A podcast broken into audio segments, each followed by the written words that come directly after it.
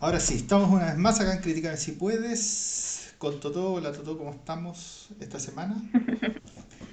¿Todo bien? Todo bien por acá. Todo bien, qué bueno.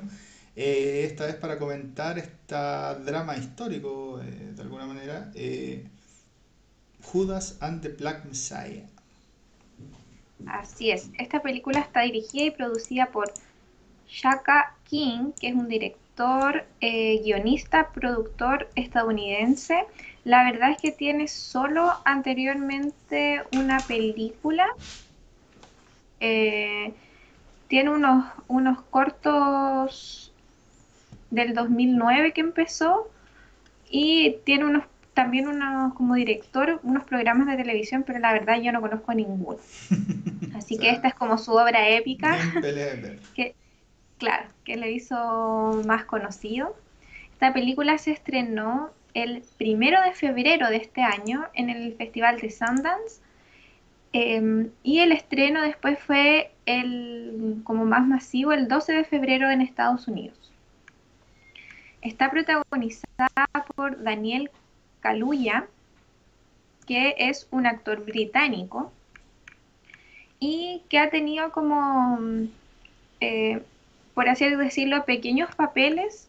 Estuvo en The Black Panther, en Kick-Ass 2, en una serie Skins. Ah, esa es bien connotada. Como, sí, más conocido estuvo en Johnny English también y estuvo en un capítulo de Black Mirror. Esos son como sus em, papeles más connotados.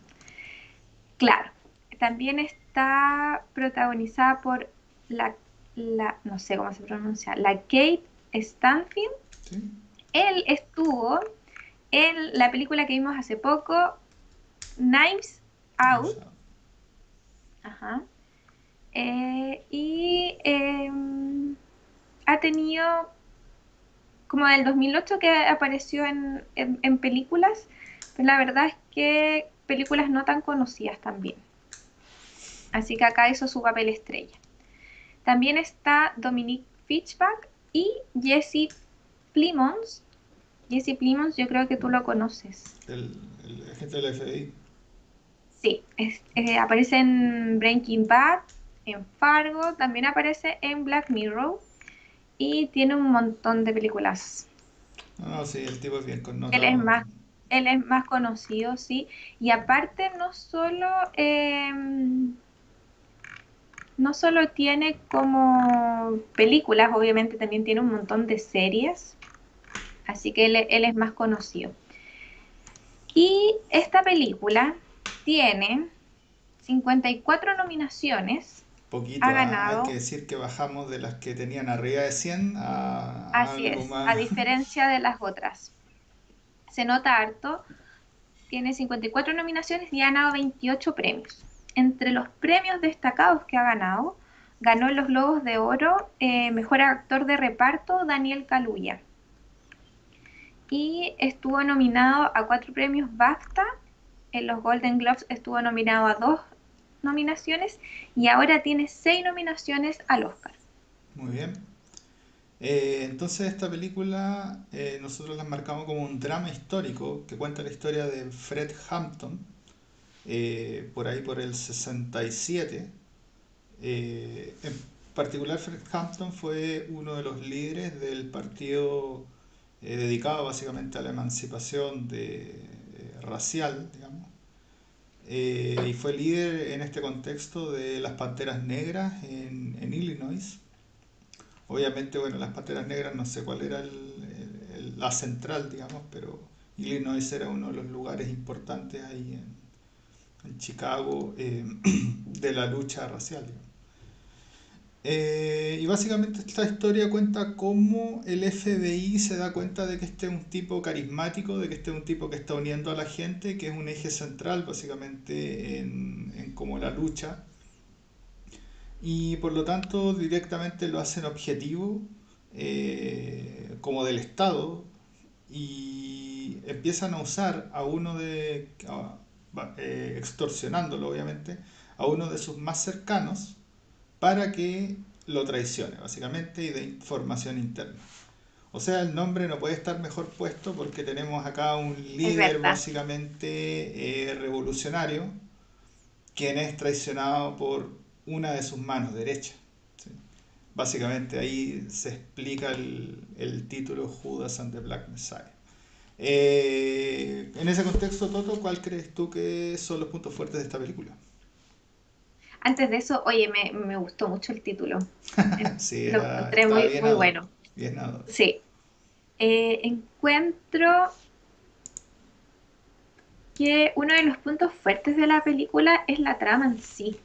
Me pareció muy interesante eh, porque, claro, habíamos visto un poco de los Black Panther en la película del el juicio de, de, los siete de Chicago. Justamente. Pero no conocíamos, nosotros, tú que no, somos eh, estadounidenses, por así decirlo, que obviamente ellos conocen más de esa cultura, encontré que era, está muy bien retratada y es muy, em, ¿cómo se dice? Em, sí, interesante es la palabra, eh, la, trama de la película me gustó mucho, encontré que es muy novedosa, porque claro, tenemos, hemos oído hablar de Malcolm X y Martin Luther King, obviamente, y, todo lo que perjudica su movimiento y la igualdad eh, racial, pero creo que esta historia, eh, a pesar de que obviamente sigue ese movimiento y esa lucha, eh, retrata retrata cómo era en sí el, el, partido o cómo era el grupo de, de, las Panteras Negras, por así decirlo. Estoy sumamente de acuerdo, de hecho, con el comentario. Esta es una película más que de la política misma, a pesar de que es de la traición, de ahí, de las manos derechas y de todo. Es una película de la vida diaria. Eh, muestran lo que hacían los tipos en su vida diaria, muestran cómo pensaban, muestran cómo eran de consecuentes ellos en sus actos más básicos con respecto a lo que decían en los grandes discursos. Y muestran además, eh, de alguna no de alguna manera, muestran en esta naturalidad con la que muestran como la vida de esta gente, muestran el activismo en sí mismo. Ellos iban y decían, no sé, eh, nosotros queremos salud gratis para nuestra gente, queremos educación de verdad para nuestra gente, queremos que ahora los niños no, nuestros niños no se mueran de hambre. Pero claro, la primera opción entonces, obviamente queremos todo eso, pero lo primero es sobrevivir, así que damos desayuno.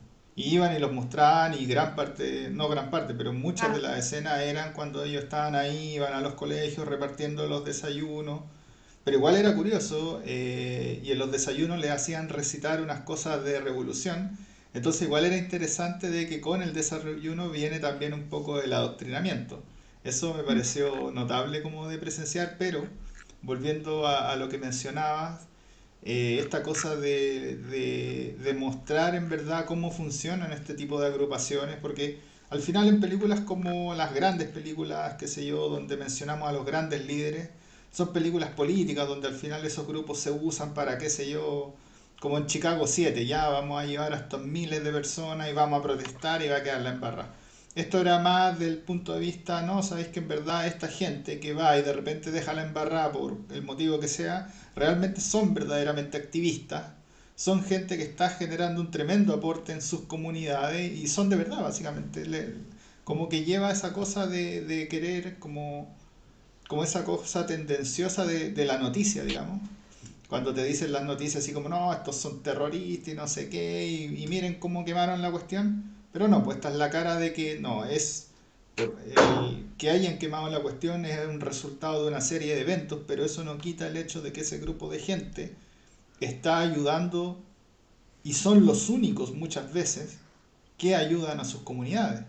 O sea, ni siquiera es que estén ayudando, es que muchas veces son los únicos que ayudan a, sus comunidades. Entonces, eh, eso no merma las cosas que puedan ocurrir, no merman eh, el rol social que tienen.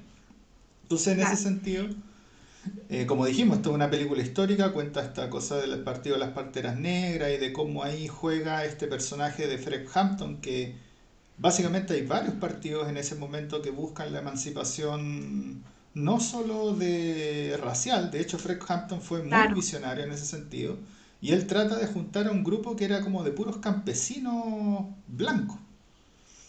Y él les dice, mira, el mismo tipo que nos latiguea a nosotros, los latiguea a ustedes, ¿cachai?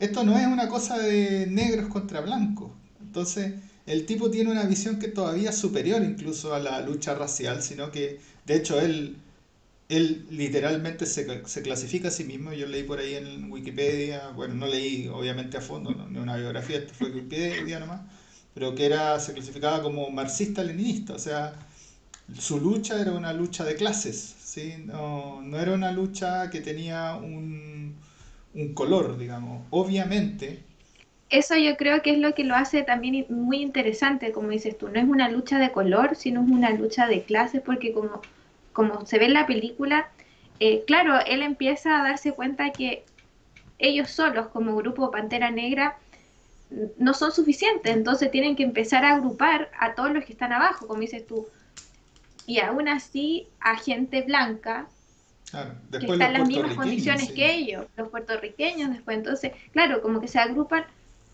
agrupa porque él, él, él, él, muestra eso, que no es algo racial, que no es algo de los negros, sino que mucha gente está en las mismas condiciones de ellos, da lo mismo eh, la raza. Y eso es lo que yo creo que como su movimiento eh, ha sido bien importante a diferencia de otros.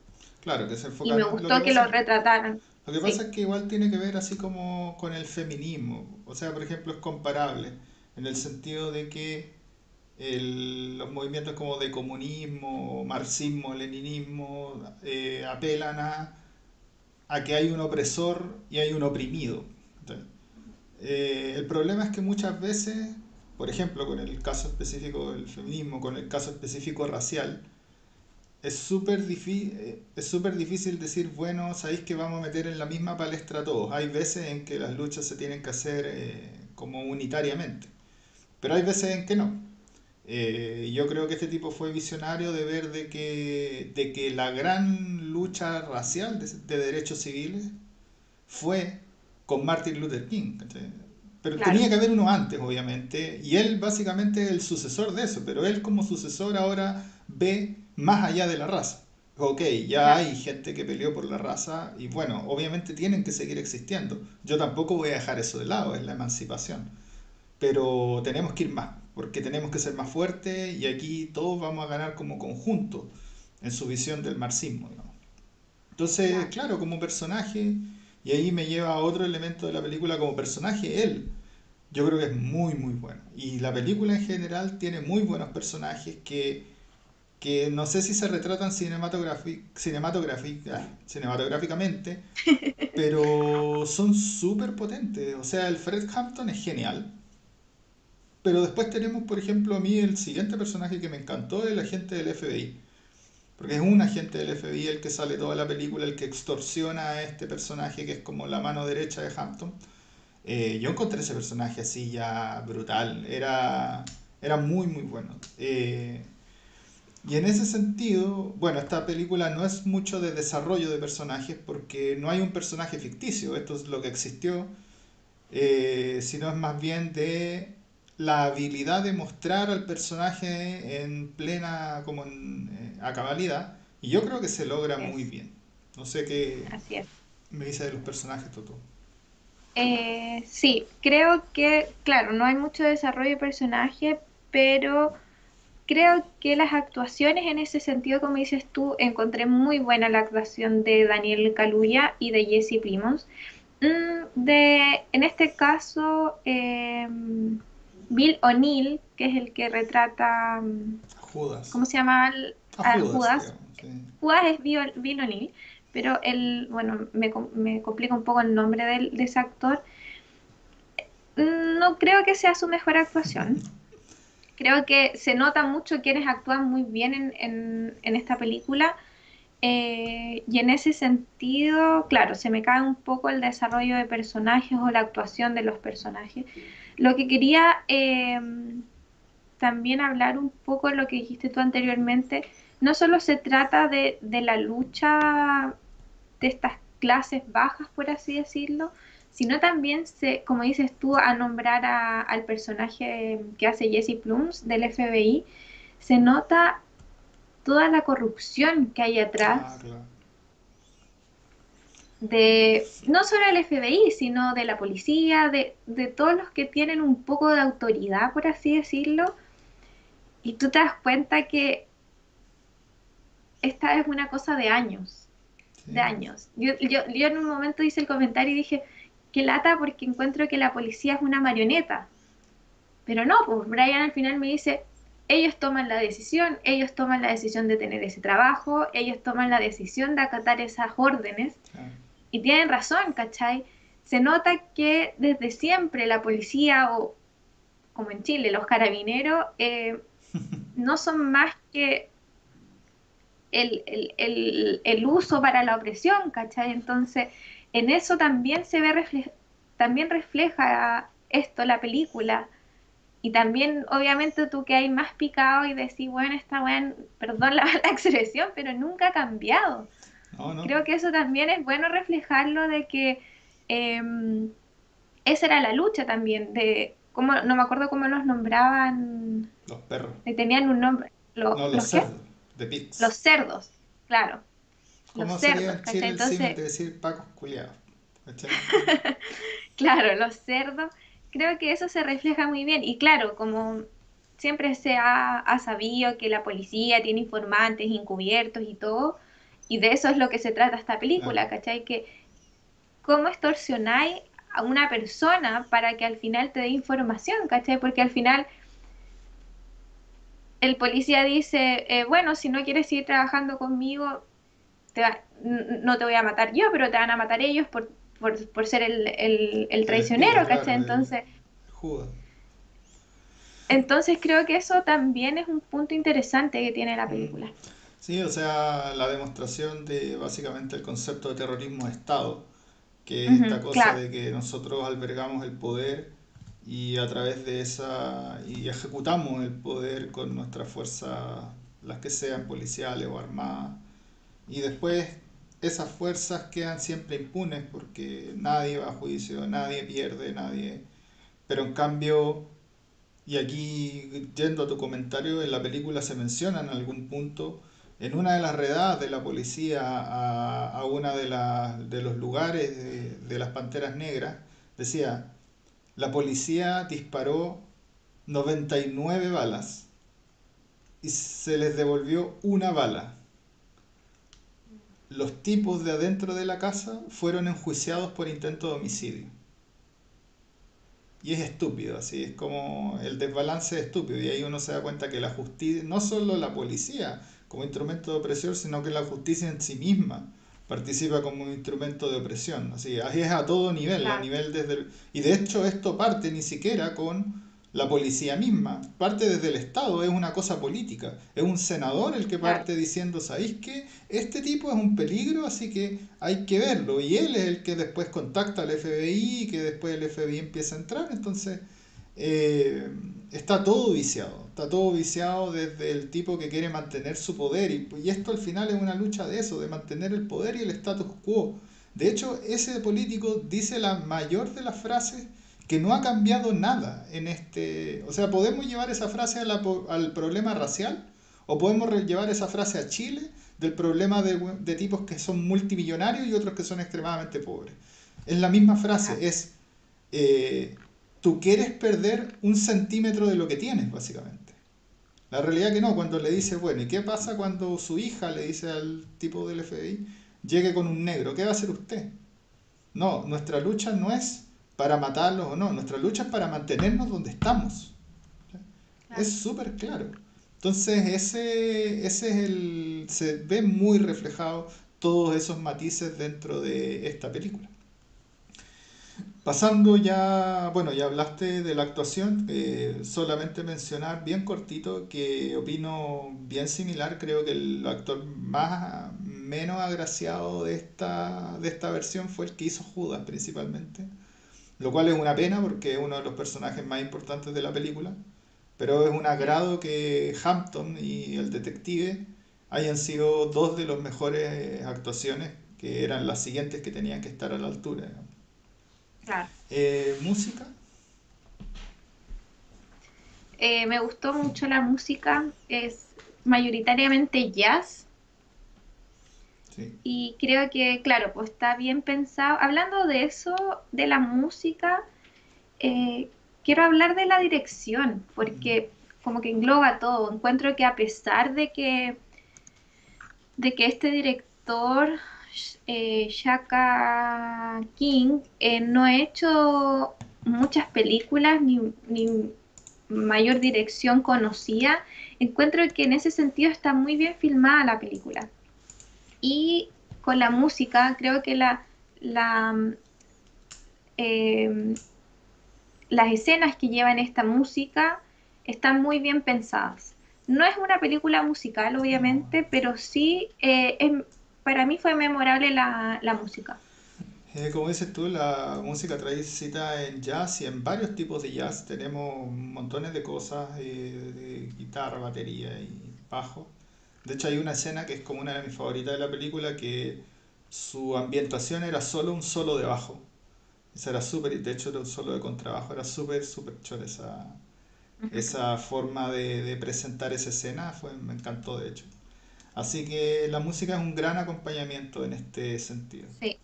Eh, yo creo que al final voy a mencionar algo de la dirección después de que hablemos de este último punto que serían los aspectos técnicos en general. ¿Qué dices? Eh, me gustó mucho el guion, no, no hablamos del Ah, guion, eh, también encuentro que está, por eso te digo que es- en- en- cre- creo que engloba todo eso, la Mm, dirección y se nota que está bien filmada, bien dirigida, la, la fotografía, a pesar de que son lugares eh, de interior, por así decirlo, no, no es algo natural, está, está muy bien mostrado, también me gustó en ese sentido eso y el guion encuentro que está muy bien escrito. Eh, claro, definitivamente, eh, yendo al guion, de hecho, eh, como punto principal, primero antes de la cosa técnica, esta es una película, esta es un hecho de la vida real, tiene su arte llevar eventos de la vida real a un formato que sea cinematográfico, definitivamente lo tiene. Así que que una película, que es un hecho de la vida real, se sienta una película. Es efectivamente un triunfo del guion. Eh, en ese sentido hay que destacarlo, es súper interesante eh, y es bien potente, digamos, porque logra mostrar todo lo que decíamos. Al final todo lo que dijimos como punto fuerte está escrito, digamos, en el papel de la cuestión. Esa cosa de, y está pensado, fue pensado por alguien, es, es que quisieron mostrar la naturalidad del partido, quisieron mostrar las implicancias de la lucha, la corrupción del Estado, eh, y así sucesivamente. Entonces está, es súper interesante. Yendo ahora a los aspectos técnicos, la película está muy bien filmada, tiene muy muy buenas escenas que son muy fuertes. Eh, muchas veces, por ejemplo, cuando da este discurso en el auditorio y todos levantando la mano, así. Creo que esa escena, eh, el- el- la cámara es muy muy potente. eh, tiene, tiene, es perfecta como, como debe- debería ser, digamos, para una escena como de esa magnitud. La digo, la, presen- la- menciono como ejemplo, pero además esta película curiosamente tiene nominaciones a elementos técnicos, uno de esos tengo entendido en los Oscars maquillaje. Eh, y completamente, o sea, el estilo de los tipos, voy a mostrar las imágenes de todo. El estilo de los, tipi- de los tipos es muy, muy claro de, de lucha social de esa época y entonces al final eso le da toda la ambientación, le da la atmósfera que la película necesita para uno crea lo que está viendo, ¿sí? Entonces, nada, a mí me gustó mucho, mucho. Eh, ¿alguna cosa más que mencionar? Eh, sí, quería mencionar otra cosa. Eh,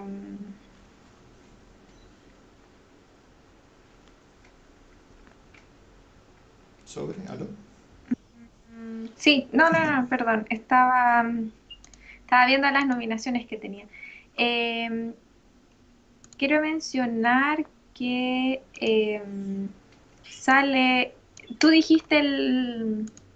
Uy, perdón, se me fue la, se me El fue toda la maquillaje, yo había leído, no sé si ahora o los Globos de Oro ganó o fue nominada algo de maquillaje por ahí. Ah, entre las seis no, no me nominaciones que tuvo. Si no, fue en los Globos de Oro. Eh, ah, por eso no, sí, no lo encontré. ser. Eh, qué- sí, qué raro. Pero claro, está muy bien ambientada el, el vestuario, tam- también no, no hablamos de eso, pero es parte de los elementos Claro, técnicos. Eh, es- está muy bien hecha. Y eh, no es un senador. El, ¿no? ese personaje lo hace Martin, Martin Sheen. Otro No actorazo, sé si te diste cuenta que tenía, sí. es el, claro, es, es el medio actor, pero está eh, completamente irreconocible. Bueno, y de hecho estamos mostrando justamente una imagen de Martin Sheen con el personaje al cual interpreta en este momento. Eh, Es el director, es el director del FBI, Ah, no es ya, un senador. Sí. Bueno, hay que decir que Es- no, no, pero es que aquí en Estados Unidos pasa una cuestión hermosa que de justamente demostración del, de, de esta cosa del Estado. Los directores del FBI y de la CIA normalmente son gente que se va trocando con cargos públicos. Es Entonces, que hace un personaje súper interesante. Él, él hace de John Edgar sí, Hoover, que obviamente es muy conocido porque fue el primer director que tuvo eh, el FBI. Entonces, por eso te digo que eh, creo que hay que mencionar que no fue un senador, sino era el que mandaba sí. todo y el que estaba detrás de, de obviamente, de todos estos personajes que estaban eh, apareciendo y de que podían ser un peligro para, claro. para la sociedad, por así decirlo. Sin embargo, como te digo, y esta es una cosa bien interesante de Estados Unidos, de que los tipos como que no permiten que, que, claro, estos organismos gubernamentales como el FBI o la CIA como que se mezclen tanto con el Estado, a menos que sean órdenes directas así del presidente. Sin embargo, la forma entonces que tienen de conexión siempre con el Estado es que uno puede ver la seguidilla de directores de FBI y la CIA, normalmente son gente que tiene cargos eh, que tuvo, o sea, como que pasan de un cargo público así, no sé, es como que el ministro de Defensa, su siguiente trabajo fuera director del ejército. Entonces Claro. ahí después tienen toda la información que ganaron del Estado para usarlo en su cargo del ejército. Eso hacen los gringos. Entonces, claro, si bien no era senador probablemente y tal vez, la, li- eh, tal vez fue enviado por, por algún político, hoy en día la, la relación en Estados Unidos o en cualquier parte del mundo eh, es efectiva, ¿sí? No, no deja de ser eh, una cuestión política, ¿sí? Ese es como mi punto.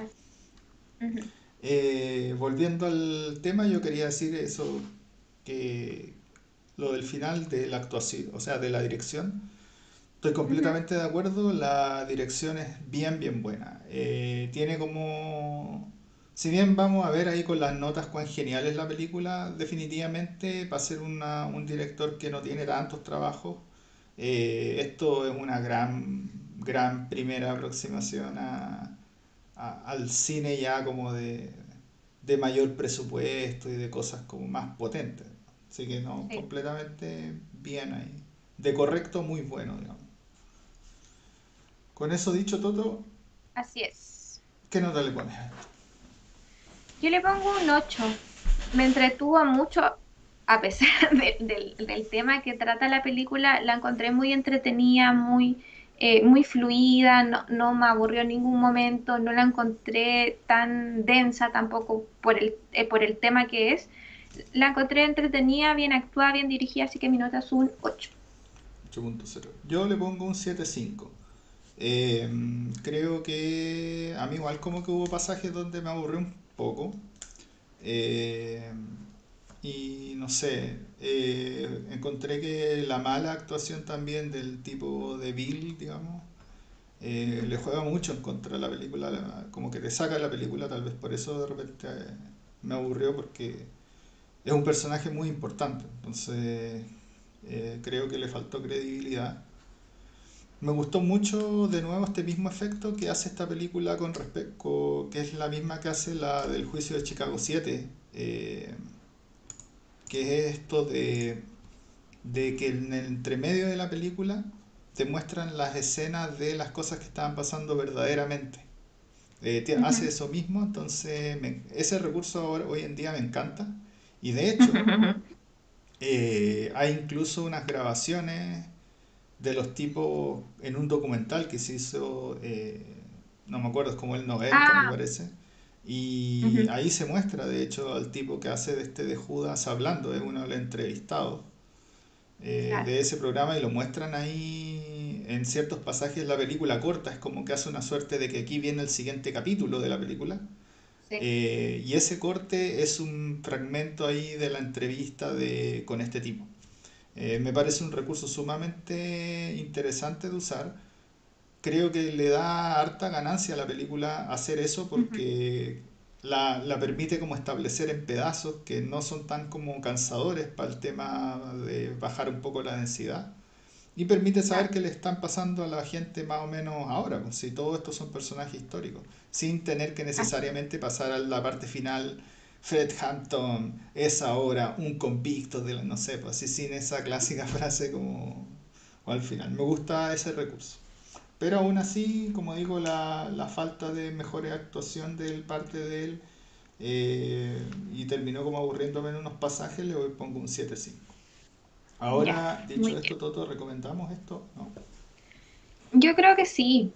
Eh, siempre es bueno tener un poco de, de conocimiento más de la historia, de la realidad, no solo de, de nuestra sociedad, sino de diferentes sociedades que, que, que al final uno se da cuenta y, y sirve para reflexionar de lo mismo, que siempre ha pasado lo mismo, la lucha de clases, la lucha racial, la lucha por, por tener algo mejor Claro. y que el Estado o la autoridad trata de impedir. Entonces encuentro que es una película que, que es, es, es buena para, para ver y reflexionar, como digo, y, y es algo que no tenemos nosotros en realidad, no tenemos otro tipo de, de lucha racial allá en Chile, Claro. Indígena, ¿no? claro, pero no es este tipo de diferencia racial que tú, que uno no entiende porque siempre ha estado un poco ajeno a lo que es la, la lucha de, de- con los negros en Estados Claro. Unidos. Entonces creo que en ese sentido es una muy buena película para ver y reflexionar. Eh, efectivamente, de, de un montón de cosas filosóficas, como dices tú, eh, las, las diversas luchas contra el opresor son caras de la misma moneda, sea como sea el nombre que tenga. Entonces, eh, es razonable a- aunarlas, digamos, en una.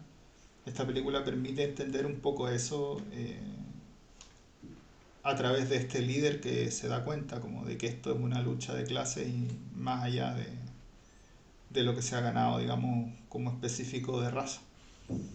Así Eh, así que sí, definitivamente recomiendo esta película, creo que es súper válido ver. Eh, es una película que termina siendo bien dinámica, a pesar de que, como digo, a mí unas malas actuaciones por ahí me molestaron, pero, pero definitivamente es una película que, que se tiene que ver, eh, es súper eh, es súper interesante, digamos. Eh, también es súper interesante ver eh, cómo estos grupos contribuyen efectivamente a las comunidades, porque uno de repente está ajeno o dice, ah, bueno, esta gente dice que hace esto, dice que hace lo otro, pero ¿dónde están? No sé. Al final lo único que uno ve en las noticias es esos mismos grupos que se llevan haciendo destrozos. Y ahí uno se da cuenta que las noticias son parte del opresor, son parte de, de la maquinaria del opresor, de que muestra lo que quiere para generar una opinión pública, pero no muestra justamente ese lado de que efectivamente los tipos dicen, ¿sabéis que entregamos 10.000 desayunos a gente que no tiene que comer? Y eso sí está ocurriendo.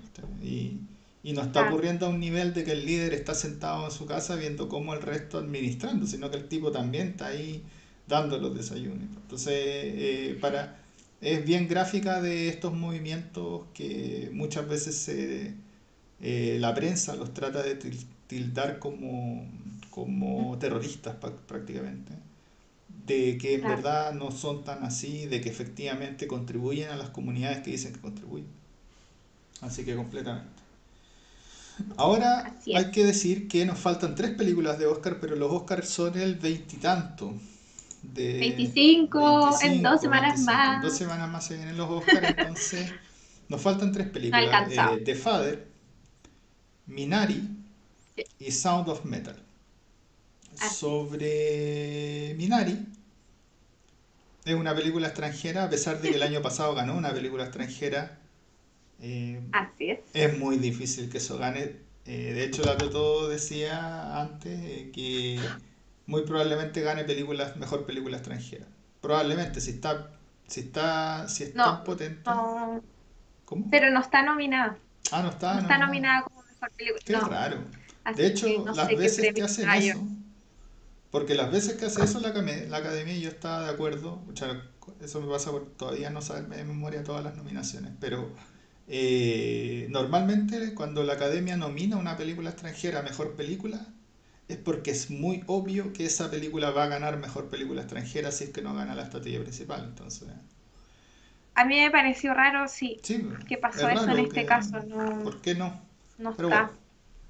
Después tenemos Sound of Metal, que si bien es una gran película, definitivamente está para ahí para rellenar un poco más la cuota de, de Oscar, eh, porque no es una película tan social ni tan, tan como de La esa trama, onda de Oscar, digamos. Lo cual claro. no significa que sea una mala película. Y finalmente tenemos la única que lamentamos que no vamos a poder revisar, que es The Father, Que que la queríamos ver, hay que decirlo. que la verdad es que, bueno, esto fue estrenado como el 26 de febrero, pero diría yo que todavía es muy difícil, muy difícil encontrarla en cualquier plataforma. Claro. Dicho esto, también hay otras películas que siempre quisimos ver, como Chilensis Tercermundista en particular, dado que tenemos Obviamente, nuestro, nuestra, eh, digamos, nuestra son- ¿cómo se nominada. Como tenemos nuestro, nuestro país, nuestra patria, digamos, queríamos ver justamente la película nominada como película chilena y que va a ser nuestra siguiente película, El Agente. Ujú. Entonces, que por cierto no está nominada a Mejor Película, está nominada a Mejor Documental. Vamos a ver qué generó que Así- se- esta película se nomina a Mejor Documental. Eh, no lo, lo sabremos Sí, es media rara la, la nominación, Y, pero... Y también sí, podemos mencionar que va a ser transmitida para todos los que están en Chile el viernes 23 de abril por TVN, para que también la vean los que no la han visto. y si TVN quiere pagarnos por esa publicidad, es bienvenido ah, también. Por esa publicidad gratuita, es bienvenido. Pero sí, pero es un agrado que la televisión abierta eh, haya pagado literalmente por, por poder emitir la película como si nada. Creo que eso es algo con muy pocos Creo que es precedentes. la única vez que pasa, Sí, porque cuando precedentes. estuvo nominado los, los, eh, los otros documentales eh, no, no fueron transmitidos ni, ni hubo mucho quórum, claro, ni otras por películas, no, no ha habido tanta importancia. o Gloria estuvo nominada al Oscar, Sí, estuvo nominada al Oscar, esta como La Nana también parece estuvo nominada al Oscar. también, Y ahí hay varias nominaciones que nunca pescaron, pero esto como claro. que creo yo que es un agrado y se ve un poco un cambio de switch eh, de querer Sí, mostrar lo nuestro de manera pública, sí. Así que se sí, agradece. así es. Eh, así que eso la gente topo. El Lo agente topo para la próxima. Y eh, no olviden comentarnos, por favor, qué opinan, si no están de acuerdo, si están de acuerdo. Si quieren que revisemos también alguna otra película, eh, bueno, ahora nos vamos a enfocar estas dos semanas en los. Oscar, pero siempre eh, estamos abiertos a las críticas, a los comentarios, a mm, nuevas revisiones. Así que con eso nos vemos la otra semana en Críticame si Críticame si puedes. puedes. Fantástico. Oye, que salió largo, yo te dije, no,